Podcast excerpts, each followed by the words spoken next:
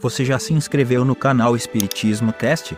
Não esqueça de ativar o sininho e todas as notificações. Assim te informaremos quando houver novos vídeos. E ajude a manter este trabalho voluntário, clicando em Seja Membro. Com isso você nos ajuda a produzir mais conteúdo sobre nossa rica doutrina, com a melhor qualidade técnica possível.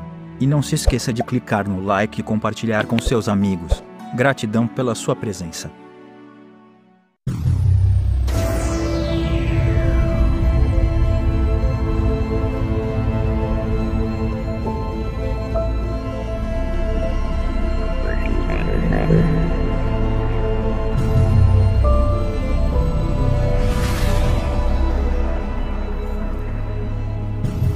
Meu amigo, minha amiga, como é que vocês estão? Sejam bem-vindos a mais um episódio onde estudamos a Gênese, os milagres e as predições segundo o Espiritismo.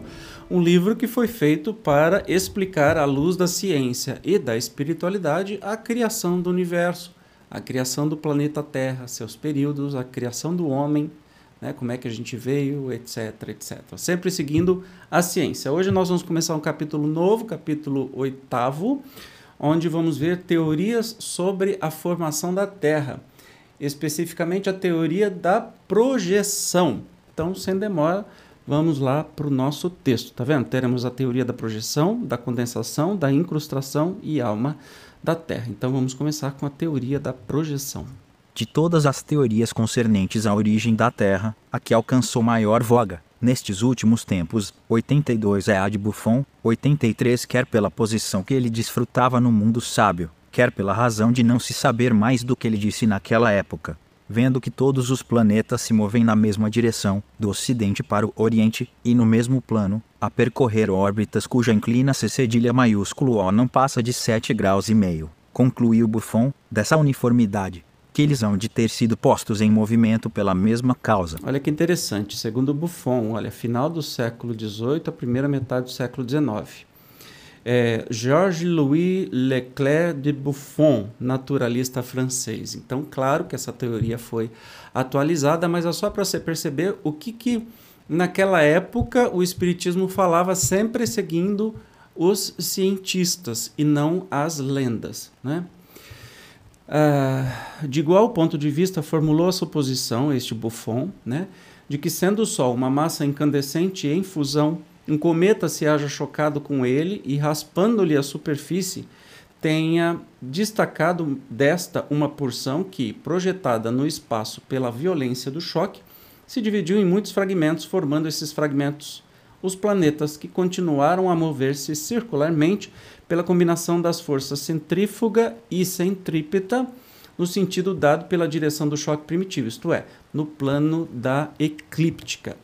Percebam aí que hoje a gente sabe né, que os planetas foram formados junto com o Sol, é, tudo no mesmo, mesmo, período, né, que havia, e é aí que a ciência chega no, na teoria do Big Bang, e que tem uma teoria também de multiverso, ou seja, que o nosso universo surgiu de um outro universo. Então a ciência é sempre viva e está sempre em atualização. Quem provar primeiro um acontecimento é, tem aí a razão e, e os seus pares no mundo inteiro têm que confirmar. Então nessa época, por essa teoria, a Terra teria é, a teoria da né, projeção, a Terra e os planetas seriam resultantes de é, pedaços do Sol. Né? E a gente sabe que o nosso Sol é uma dentre as trilhões de estrelas. O nosso sistema solar é um dentre os trilhões de trilhões, é, que está dentro de uma das trilhões de galáxias. Não dá para compreender esse tamanho. Mas naquela época, e tanto que Kardec está apresentando as teorias: teoria da projeção, da condensação, teoria da incrustação. Né? Agora, com o olhar da nossa ciência hoje, a gente pode saber melhor do que se trata, né? como é que foi essa formação. Então, essa teoria da projeção era uma teoria, mas não foi comprovada, né?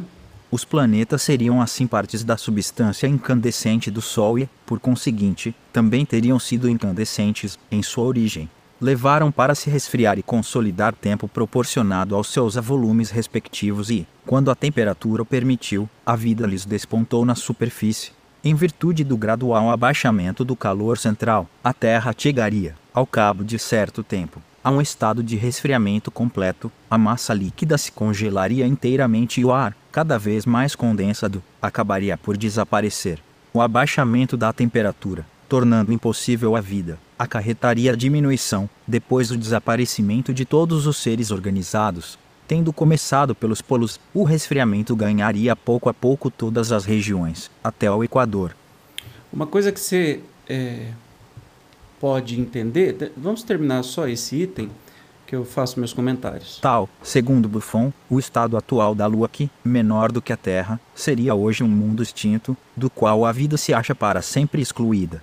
O próprio Sol viria a ter, afinal, a mesma sorte.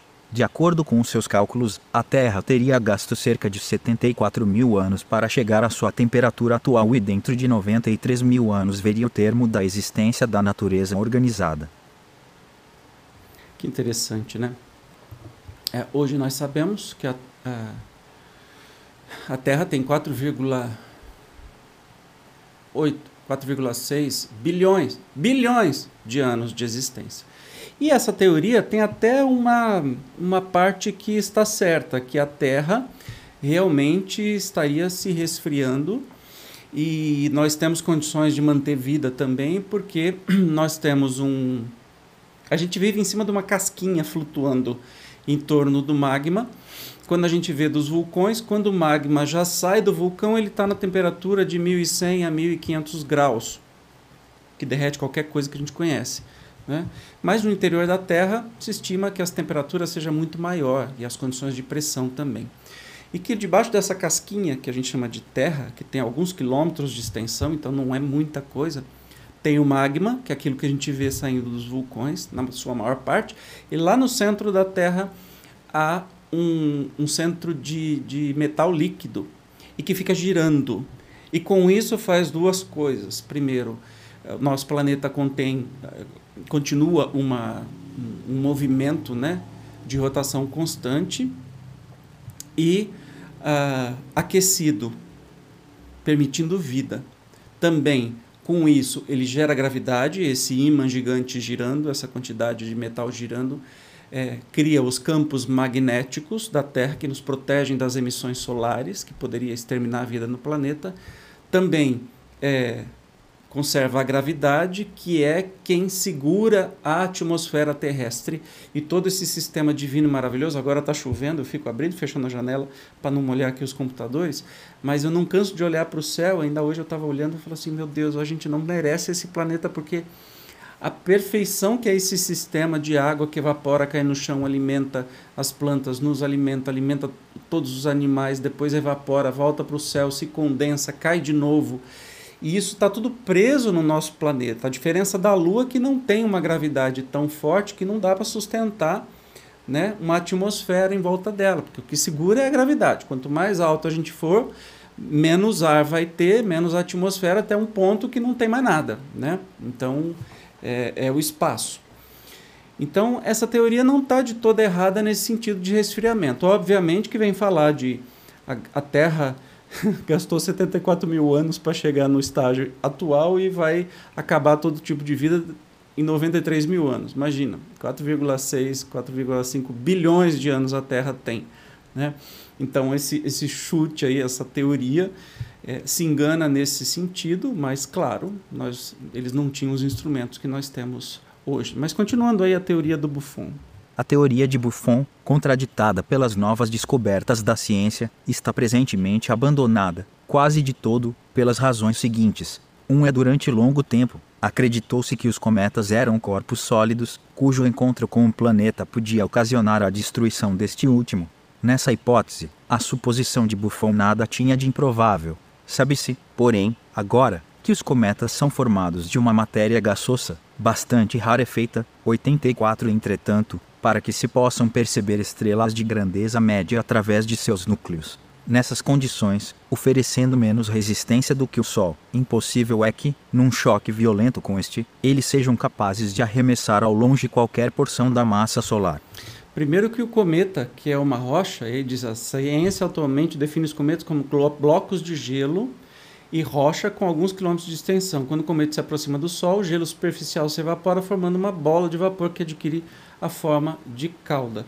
Hoje sabemos que os cometas não são tão inofensivos quando se chocam com os planetas, mas em choque com o Sol não causaria qualquer dano na estrela. Lembrando que se o cometa se chocasse com o Sol, não chocaria.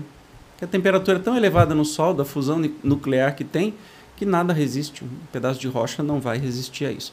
Então, perceba que ele apresenta a teoria de Buffon e depois ele vai contestando algumas coisas da própria teoria dessa época. 2. A natureza incandescente do Sol é também uma hipótese, que nada, até o presente, confirma que, ao contrário, as observações parecem desmentir, se bem ainda não haja certeza quanto à sua natureza. Os poderosos meios de observação de que hoje dispõe a ciência é um permitido que ele seja melhor estudado, de modo a admitir-se, em geral, que é um globo composto de matéria sólida, cercada de uma atmosfera luminosa, ou fotosfera, que não se acha em contato com a sua superfície. Olha que interessante, era isso que se achava na época do Kardec. Tem uma nota do próprio Kardec.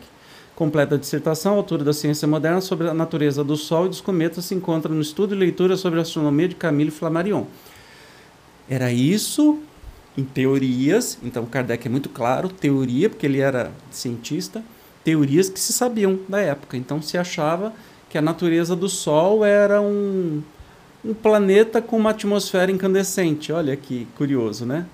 A gente sabe que não é, a gente sabe que é um lugar que tem um, uma pressão e uma fissão nuclear altíssima né, que vai demorar milhões de anos para se esgotar. Um dia vai acabar, um dia vai acabar, mas ó, ixi, vai demorar. Primeiro a Terra vai embora antes. Terceira contestação dessa teoria. Ao tempo de Buffon, somente se conheciam seis planetas de que os antigos eram conhecedores: Mercúrio, Vênus, Terra, Marte, Júpiter e Saturno. Descobriram-se depois outros em grande número, três dos quais, principalmente Juno, Ceres e Palas, têm suas órbitas inclinadas de 13, 10 e 34 graus, o que não concorda com um movimento único de projeção. Olha que interessante, nem os nomes dos planetas eram descobertos ainda. Aliás, até hoje tem aquela história de que a gente tem o, Plutão é planeta, não é planeta, apareceu um planeta novo, não é planeta, a ciência vai mudando o tempo todo e Kardec estava explicando ainda na sua época. Quarta refutação. Reconheceram-se absolutamente inexatos os cálculos de Buffon acerca do resfriamento, desde que Fourier descobriu a lei do decrescimento do calor. A Terra não precisou apenas de 74 mil anos para chegar à sua temperatura atual, mas de alguns milhões de anos. Perceba que já era bem atualizado, né? Nota 87. Estima-se que a Terra tenha iniciado seu processo de formação há 4,6 milhões de anos. O processo de solidificação da crosta teria, teria ocorrido nos primeiros 500 milhões de anos. Ah, mais um aqui, mais uma contestação da teoria de Buffon. Buffon unicamente considerou o calor central da Terra, sem levar em conta dos raios solares. Ora, é sabido hoje, em presença de dados científicos de rigorosa precisão, obtidos pela experiência, que, em virtude da espessura da crosta terrestre, o calor interno do globo não contribui, de a muito, senão em parcela insignificante, para a temperatura da superfície exterior. São periódicas as variações que essa temperatura sofre devidas à ação preponderante do calor solar. Capítulo VI, item 25 permanente que é o efeito dessa causa, ao passo que o do calor central é nulo, ou quase nulo, a diminuição deste não pode trazer à superfície da Terra sensíveis modificações. Para que a Terra se tornasse inabitável pelo resfriamento, fora necessária a extinção do Sol. Exatamente, mais uma coisa que, que está correto né, na hora de falar. Eu vou fazer uma pesquisa aqui no tio Google, idade do planeta Terra, porque eu não sei se eu falei besteira, Ai, 4,54. Ai, daria para fazer qual a idade da Terra? Calculado na casa dos bilhões de anos. Ah, eu não, eu não falei. 4,54 mil milhões de anos. E ainda aqui a, a editora tá também tem um errinho aqui, 4,600 milhões de anos. Ah, é, tá certo. 4,6 mil milhões. São bilhões, gente, não são milhões. Aqui, idade da Terra. Vamos para o pai dos burros. A idade da Terra é de 4,54 mil milhões. ou seja, bilhões de anos, 4,54 bilhões de anos. Ei, o professor de ciências aqui não está desatualizado assim. Tá? Mas só para saber que essas estimativas podem mudar no futuro, depende das pesquisas que encontrarmos daqui pela frente. Mas o que interessa é que Kardec estava apresentando uma teoria da formação, né? essa teoria da projeção. No próximo episódio, nós vamos conhecer mais duas teorias sobre que idade ou como é que se formou o planeta Terra. Você não vai perder, né? Ah, e aliás, procure aí na Wikipedia é, idade da Terra. E que você vai encontrar, você quer ver, ó? É, isso. Wikipedia, idade da Terra. Você vai encontrar muitas informações interessantes da e de como se chegou a isso. É um texto bem curtinho. Beleza? Te encontro então no próximo é, episódio da Gênesis. Até lá. Tchau.